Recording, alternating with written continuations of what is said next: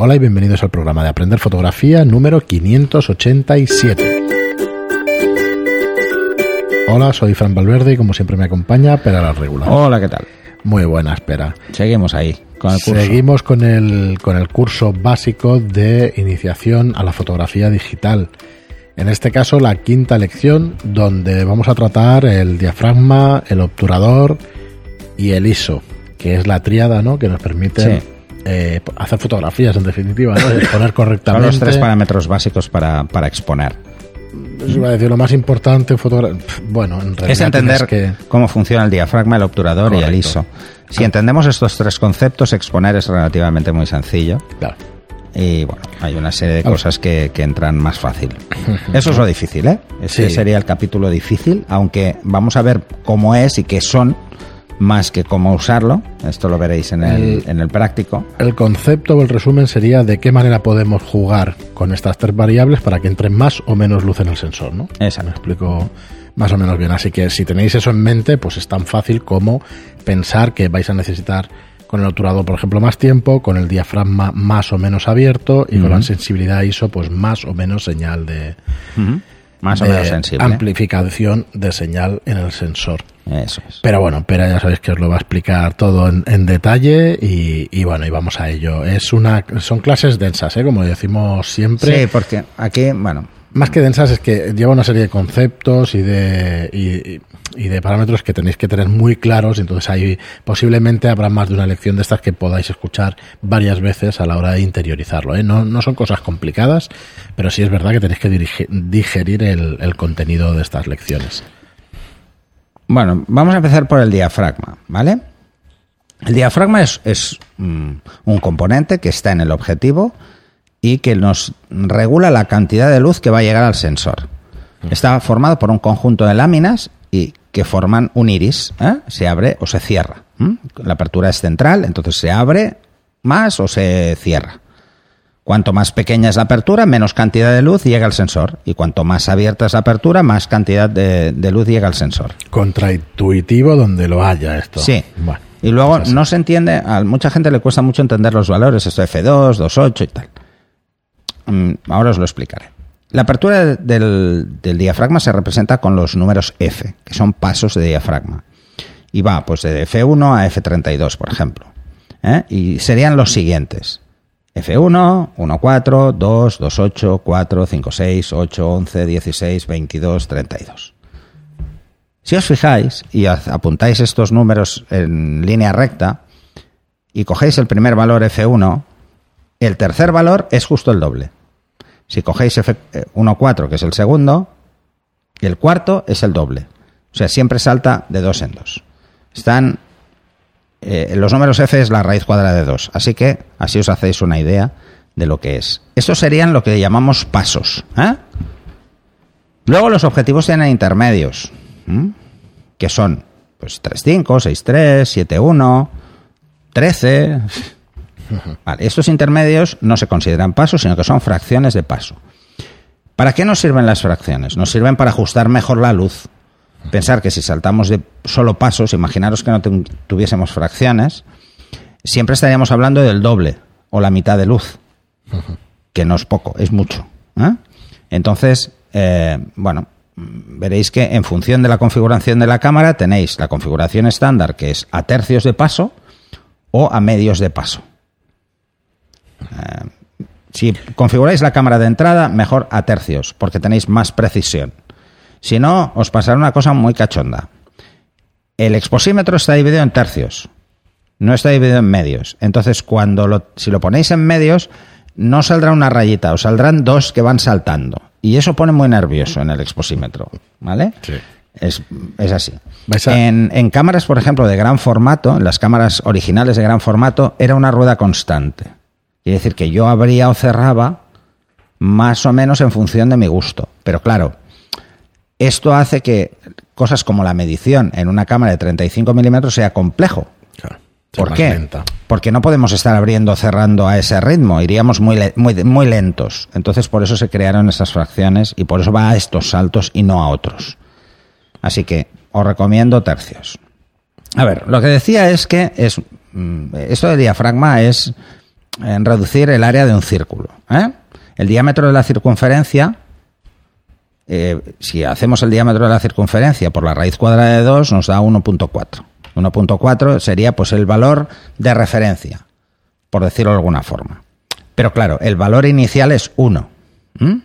Cogemos 1, ya tenemos 1 y la raíz cuadrada de 2, que es 1.4, y con estos dos podemos calcular cualquier paso, cualquier stop. Eh, las cámaras reflex suelen tener entre F1 y F32. No suele haber por encima de F32. Mm, originalmente sí que habían de F64. Pero hoy en día es muy poco frecuente porque 32 ya es una apertura muy, muy, muy pequeña y las cámaras de 35 milímetros, como ese agujerito es tan pequeño, generan muchísima difracción con aperturas tan cerradas. F1 muy abierta, 32 muy cerrada. A ver, si hacemos una tabla, lo que tenemos que entender es que cada paso es el doble o la mitad. Por ejemplo, si tenemos 5, 6, F4 es el doble de luz que 5, 6. Y F8 es la mitad de luz que 5, 6, que son los que hay justo antes y justo después. O sea que si partimos de 5,6 y nos vamos a F1, F1 es 32 veces más luz que 5,6. Y si nos vamos a F32, es 32 veces menos luz que 5,6. Veréis que es una diferencia brutal en cuanto a cantidad de luz. Cada paso, pensar que es eso, es el doble o la mitad de luz. No un poco más luz, no, el doble o la mitad. Entonces, claro, esto es lo que lo hace complicado y al mismo tiempo más sencillo de lo que parece es entender este concepto. Pero vamos, un objetivo que sea 5.6 es el doble de luminoso que un F8. Pero claro, nos queda mucho espacio en cuanto a cantidad de luz. ¿Cómo regulamos la cantidad de luz real? Una es cuánta entra por el agujerito, que es el diafragma, y luego cuánta eh, cantidad de luz acaba llegando, pues en función del tiempo. ¿Qué es el obturador? El obturador hay de dos tipos, el central y el y el de cortinillas totalmente eh, de plano focal, el que se llama central o plano focal. Las cámaras de formato medio tienen el central que es hace al mismo tiempo de diafragma. ¿Vale? Así que este de momento lo vamos a olvidar. Y luego el de plano focal, que son una serie de cortinillas que se abren y se cierran. Las cámaras SLR tienen esto. Incluso las cámaras que no tienen obturador de plano focal simulan el plano focal. ¿Vale? Esto nos permite tener también velocidades que se llaman de sincronización ¿eh? para el flash. ¿Qué hace el, obturador? Deja pasar una cantidad de luz por una unidad de tiempo determinada. ¿Mm? Y hay que tener en cuenta esto también. ¿eh? Como son dos cortinillas realmente, cuando se abre la primera, si la velocidad es muy lenta, se llega a abrir por completo la primera antes de que se empiece a cerrar la segunda. Si la velocidad de obturación es muy rápida, se abre la primera y al mismo tiempo empieza a cerrarse la segunda, con lo que va haciendo es un barrido por el sensor dejando pasar una línea de luz. ¿eh? Las escalas de obturación van desde los 30 segundos hasta 1.8000. En cámaras eh, profesionales llegan a 1.8000. En cámaras eh, medias y de iniciación suelen llegar a 1.4000. 1.4000 es una barbaridad y 1.8000 ya ni te cuento. Es una 8000 parte de segundo. Muy pocas veces se utilizan no. estos valores. Me parece que no lo he usado nunca. Sí, por eso yo tampoco. De hecho, por encima de 2000 me parece que no lo he usado nunca. Es que no tiene sentido hacer a 1.4 en pleno sol, no lo vas a no, utilizar. No, tiene mucho sentido. Ahora, cuando hablamos de obturaciones lentas, por ejemplo 30 segundos, pues sí que esto es otra historia. ¿eh? Por ejemplo, la gente que haga nocturnas estará muy acostumbrado a utilizar obturaciones de 30 o de más de 30. Vamos a hacer una pequeña comparación de entre el ojo y la cámara para entender qué es esto. Claro, porque la cámara tiene una apertura, nuestro ojo también, que es el iris. Tenemos una apertura. Pero nuestro ojo estamos dejando pasar luz constantemente, no hay unidad de tiempo. ¿Mm? Partimos de eso, ¿eh? En el curso veréis las partes del ojo, pero mm, sí, un esquema vamos, a, vamos a saltar esta parte. ¿Vale? Entonces, partamos de que la cámara va a funcionar prácticamente como el ojo humano. Salvo esa diferencia que es la obturación. ¿eh? Nosotros estamos viendo todo el rato y la cámara no. ¿Vale? Así que, ¿cuál sería la diferencia? Pues esto. que eh, encontramos eh, que, la obturación es lo único que no nos cuadra. Pero bueno, la luz va en línea recta. Pero cuando eh, encuentra un medio transparente, esa luz se refracta. La cantidad de refracción depende del índice de refracción de la luz, de la sustancia, de lo que esté, de cómo sea el material, ¿vale? Entonces, cuando da sobre una superficie plana, la luz rebota, por decirlo de alguna forma, en el mismo ángulo en el que incide. Pero si es curva, como una lente, los rayos lo que hacen es centrarse. Y lo que hace es centrar. El ojo hace exactamente lo mismo. Para que veamos la diferencia, eh, si tuviéramos en cuenta toda la visión, lo que decía en el capítulo anterior de la, la parte central y la parte periférica, nosotros veríamos el equivalente a eh, 17 milímetros, ¿eh? a una focal de 17, pero tenemos una visión periférica muy amplia. ¿Vale?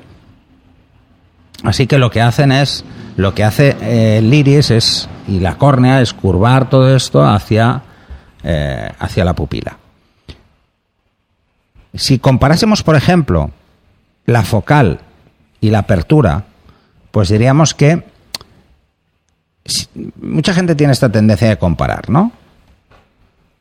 Eh, así que, mm, bueno, pues tendríamos, podemos tener un diámetro de, de 2 a 8 milímetros en nuestra pupila cuando está más cerrada o cuando está más abierta.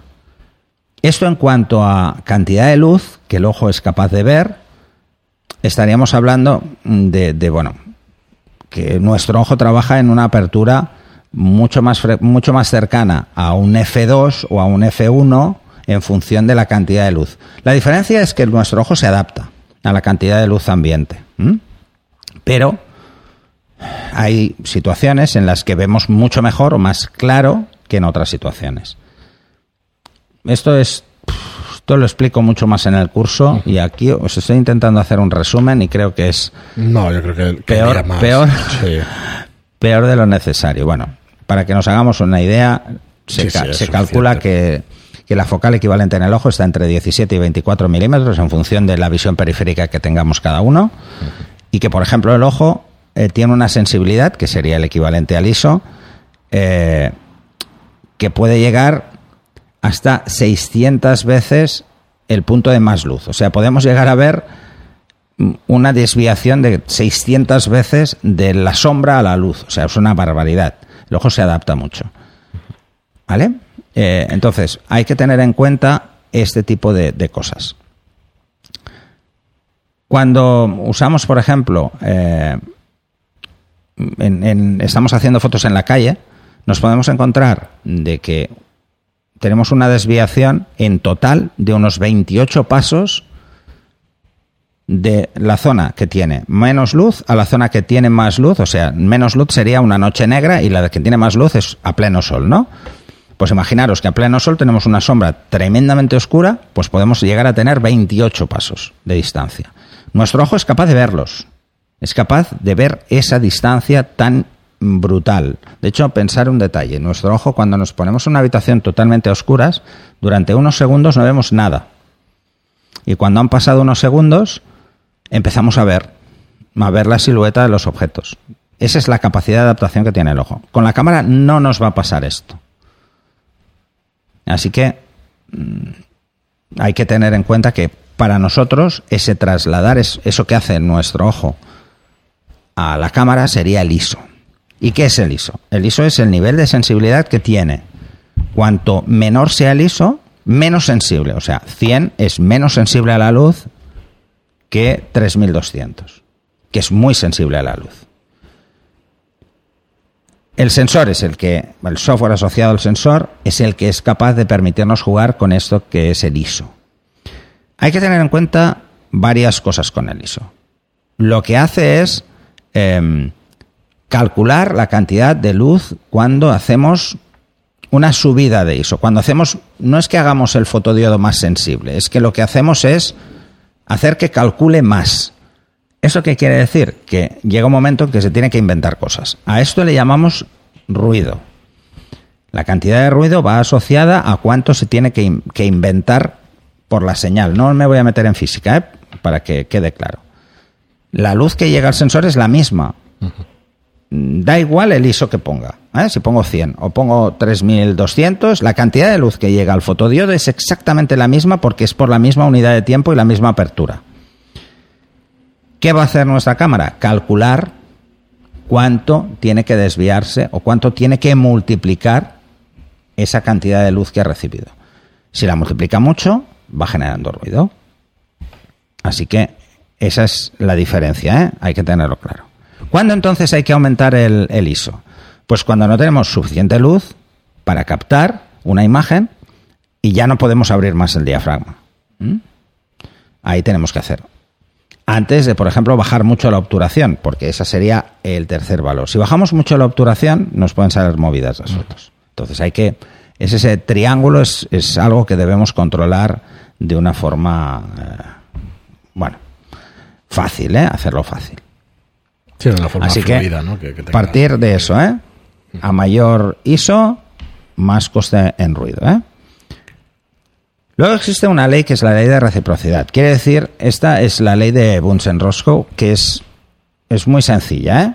Quiere decir que si yo, por ejemplo, ¿eh? os lo pongo muy fácil, ¿eh? la exposición es igual a la intensidad por el tiempo, yo puedo cambiar el orden de los valores para obtener el mismo resultado. Si, por ejemplo, hago una foto a 1.30, 5.6, es lo mismo que hacer la foto a F4, 1.60. Si doblo en la velocidad, o sea, me, o sea, le voy a dar menos tiempo, tengo que abrir más el diafragma. Así que, eh, como son pasos igual, la obturación y, el di- y la apertura de diafragma, es muy fácil hacer el Sí, cálculo. la, la clave es que medimos, medimos la obturación y el diafragma con pasos. Y eso significa Exacto. la mitad o el doble de luz. Eso Eso, tenerlo es. claro. Si tenéis eso claro, el es- resto es muy fácil. efectivamente. O sea, si tenemos 1.30 y tenemos 5.6, que es una apertura definida, ¿eh? La tenemos ahí. Y queremos hacer la misma foto con una apertura F4, pues lo que vamos a tener que hacer es darle el doble de tiempo. Correcto. Porque F4 deja pasar más luz que 5.6. Entonces hay que hacer que sea más rápida la obturación. ¿Cuánto? El doble, porque es el doble o la mitad. Con el diafragma es más difícil que se nos queden esos primeros valores desde F1 a F32, pero con la obturación es mu- muy fácil, porque es el doble. Sí. Y son, es, bueno, es más fácil, es 30, 60, 125, 250. Y en el ISO y en el ISO. Y en el ISO es igual que en la obturación, igual. también es 100, 200, 400, así siempre es el doble. Así que a igual ISO, la ley de reciprocidad es esto. También podemos poner en la ley de reciprocidad el ISO. ¿eh? De hecho, se, se hacía en químico. se- ¿eh? se pone, sí. Poníamos el ISO y decíamos, pues eh, si yo quiero hacer una fotografía a F4 mm, 1.60 a ISO 100, si quiero hacerla a ISO 200, pues tendré que cerrar el diafragma o multiplicar por dos la obturación para tener exactamente la misma foto. En químico existía lo que se llamaba el fallo de reciprocidad. Quiere decir que llegamos a un ISO en el que ya no se corresponde. O llegamos a una obturación en la que ya no se corresponde. En digital esto no pasa, ¿vale? No hay fallo de, recipro- de reciprocidad, Es equivalente. salvo que el que se pueda producir de forma mecánica. ¿eh? Por ejemplo, si nos vamos a obturaciones de un 8000, os, os daréis cuenta que el obturador, si empieza a disparar muchas veces a un 8000, empieza a quedarse laxo. Eh, sobre todo los, los más sencillos empiezan a quedarse laxo y veréis que hacéis dos fotos seguidas y no son exactamente igual. ¿Vale? Pero no es un fallo de reciprocidad, es un fallo mecánico, ¿eh? Muy bien, Pera, pues eh, perfecto. Esta es una de las lecciones más importantes, la verdad, de, Pero esta, eh, de fotografía. esta es densa, esta hay que. Sí, es- sí. esta es mejor verla. Yo creo, sí, sí, acercaros a los cursos, os Tomar notas es, es, es mucho más interesante. Claro, y, y pensad en lo que os decía al principio de- del programa, decía, al final tenemos que captar luz para hacer una fotografía, ¿no? Para Sí. dejar impresa ese, esa luz en un, en un sensor, ¿no? O en, o en un... O en una película. o en una película. Entonces tenéis esos tres valores con los que vais a jugar y dejar pasar más o menos luz según necesitáis por cada, por cada situación. Muy bien, Pera, pues lo dejamos por hoy. Muchísimas gracias a todos por seguirnos, muchísimas gracias por vuestros comentarios y por vuestros me gusta en iBox y por vuestras reseñas de 5 estrellas en iTunes. Muchas gracias y hasta el próximo programa. Hasta el siguiente.